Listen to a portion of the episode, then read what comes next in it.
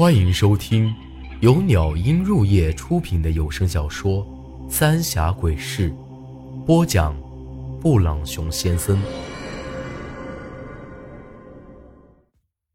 第一百零九集，人骨。我虽然对蛊虫晓得的不多，但也听说过一些，加上经历了这么多的事儿，也有了一些了解了。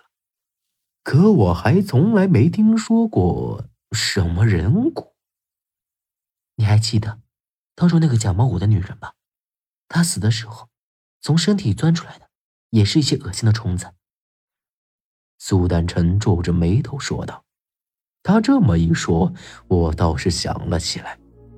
当时那女人正要说出来，这背后指使她的人就突然死了。”爬出来一大堆虫子。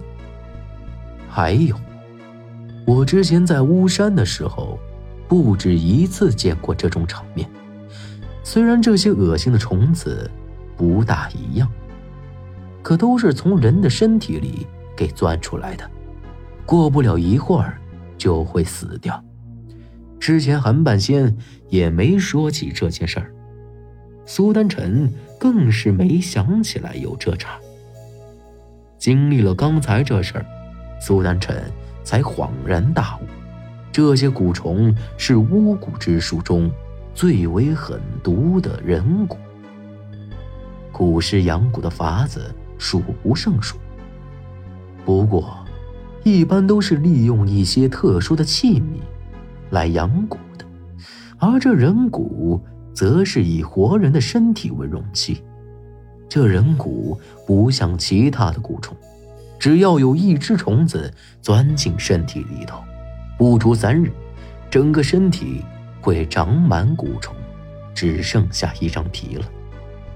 而最恐怖的地方在于，这些蛊虫不会啃噬人的脑袋，只要那蛊师不在背后操控，中了蛊的人啥事儿也没有。甚至都不晓得自己遭了毒手了。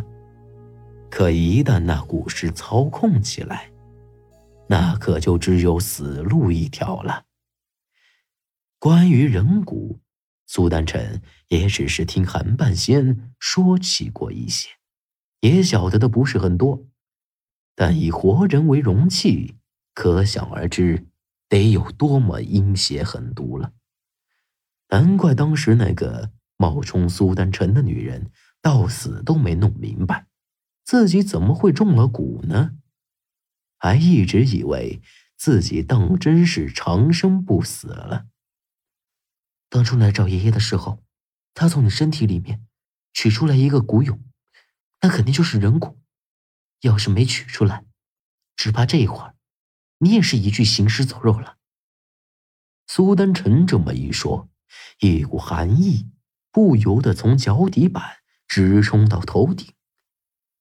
这么看来，从我独自去巫山开始，我的身边就一直跟着一个养人蛊的蛊师，直到今天，这蛊师还在暗中盯着咱们几个。那你有法子对付不？我有些着急的看着苏丹臣。明着来。咱们还能拼一把命，最可怕的就是这种暗地里使坏的人了。苏丹臣点点头，却又立马摇摇头。呃，法子倒是有，不过和没有没啥子两样。不管是养的啥子蛊，蛊师的身体里都会有一只最厉害的蛊虫，说白了就像是蛊王一样。要对付那蛊师。就将那蛊虫给弄死，这些人蛊才会彻底消失。这，这不和没说一样吗？咱们连那蛊师是哪个都不晓得了。可就算是晓得了，难不成人家就站在咱们面前，让咱们取出那蛊虫吗？那蛊师会不会就是韩半仙呐？仔细一想。韩半仙当初既然有法子取出我体内的人骨蛹，那养人骨不是轻而易举的事儿。还有，苏丹臣说过，寒门鬼医最厉害的就是回生术，而且还是禁术，那十有八九就是养人骨，包括所谓的河神续命，肯定也是利用人骨了。不可能，也从来就没有离开过。苏丹臣的语气十分坚定。可要不是他，那又会是谁呢？猴子，咱们离开这之后，除了那个红衣女人，爷爷还见过其他人没有啊？苏丹臣突然转头盯着猴子，猴子想了想，眼神很是畏惧，却又十分坚定。除了那天晚上见到那个红衣女人，韩半仙就没出过那药铺子，压根儿。就没再见过其他人了。你怀疑那个红衣女人就是养人蛊的蛊师？我有些疑惑的看着苏丹臣。苏丹臣倒吸一口气，带着有些迟疑的语气说道：“ 很有可能，不过又有点说不通。按照赵老汉说的。”那女人都不晓得自己是哪朝哪代的人了，是有人利用那养尸地养在那墓室里头。要说她是那古尸，还真有点不大可能。可韩半仙除了他之外，也没再见过其他人。早点来这临江镇，就接二连三的出怪事刺刀下头青石关，那山洞子里头的怪蝙蝠。还有那些诡异死掉的人，这些事儿肯定和你有关。苏丹臣话锋一转，略带一丝抱怨的看了我，这话倒也不假，我也不晓得咋个回答他了。苏丹臣也晓得，话说的让我有些难堪了，当下拍了拍我的肩膀：“没别的意思，现在最要紧的事儿是想法子阻止爷爷再继续害人了。”可现在要咋办才好啊？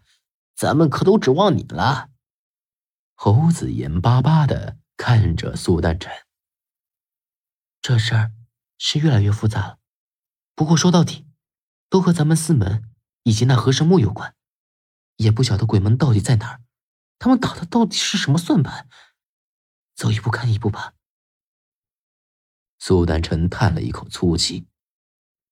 妈。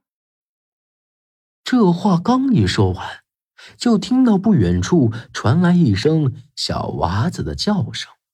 虽然只是短促的一声，但却听得异常的明朗。啊，小六子！六婶大喊一声，朝前一看，只见到一个人影朝着祭台的方向跑了过去，速度极快，一眨眼的功夫就消失不见了。这下我是又惊又喜，那个人影子肯定就是韩半仙。没想到他一直都在这周围，咱们却啥都没发现。